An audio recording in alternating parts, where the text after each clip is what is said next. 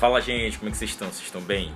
Cara, vamos falar um pouquinho sobre o assunto de continuar aquilo que a gente está fazendo. Hoje eu quero falar um pouquinho sobre a arte de continuar, quero compartilhar com vocês esse conteúdo e vou deixar isso aqui registrado de uma forma extraordinária, então fica comigo que a gente está só começando.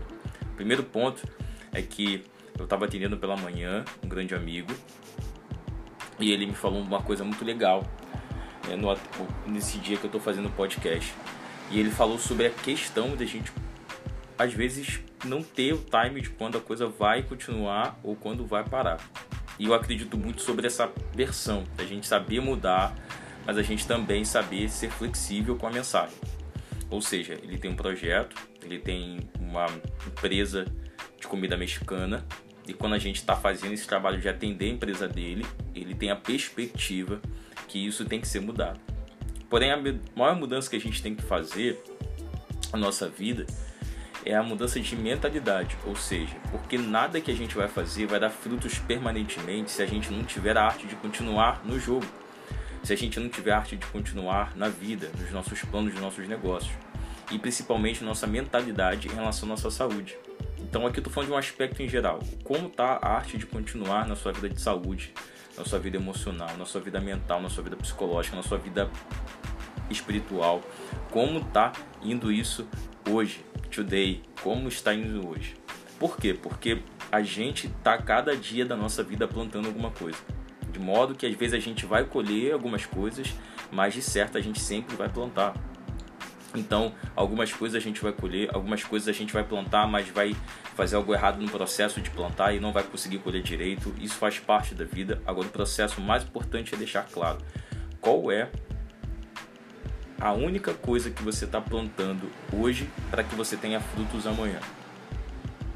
Qual é a coisa que você está tendo a arte, a beleza, a habilidade de continuar, que você sabe que deve continuar, porque há uma informação implícita dentro desse gancho da gente mudar, renovar, desistir ou adaptar, é que independente do que você vai se mover, você vai ter que continuar dentro dos princípios que você um dia já aprendeu.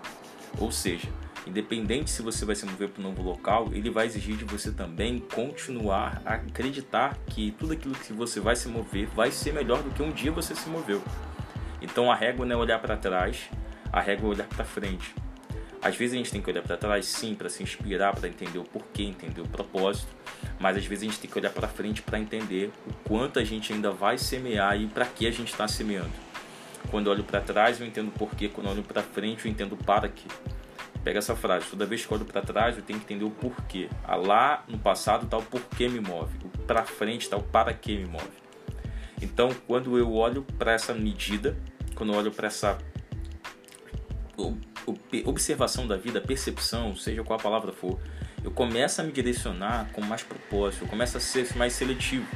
Uma das coisas que tem roubado a nossa geração é o fato de não saber selecionar. Como as opções pulam na nossa frente e são boas, às vezes nós cultuamos que as coisas vão vir até nós e a gente tem que se agarrar somente. Mas quando na verdade a gente tem que saber selecionar.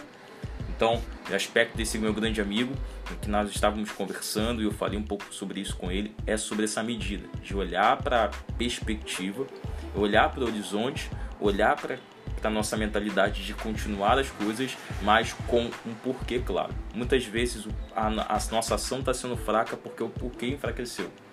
Eu já falei isso também com outro grupo bacana da mentoria do Jefferson Classic, que é um grande personal, e a gente está fazendo uma mentoria junto, que tem uma mentoria que eu estou participando. Ou seja, quando a ação é fraca, é porque o porquê está sendo muito fraco. Quando a ação é fraca, é porque às vezes o propósito está sendo enfraquecido.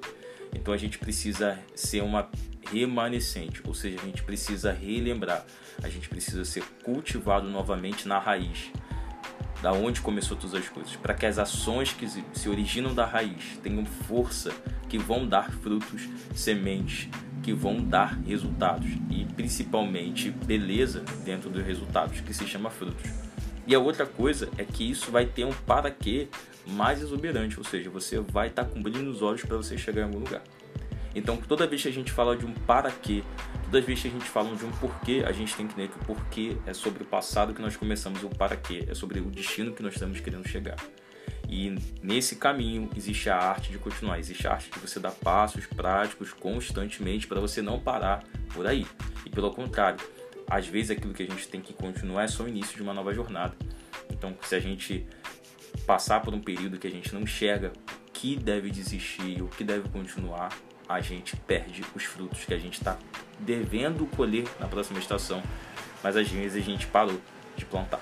Fez sentido para você? Então, se você curtiu esse podcast, você grave ele aí, compartilhe com, com os amigos, você fica atento que a gente vai estar tá lançando outros conteúdos aqui e eu quero que você participe bem. Então você entra na plataforma, escuta os anteriores, coloca suas sugestões, comenta, porque acredito que vai fazer parte da sua vida dia a dia. Tamo junto, aquele abraço.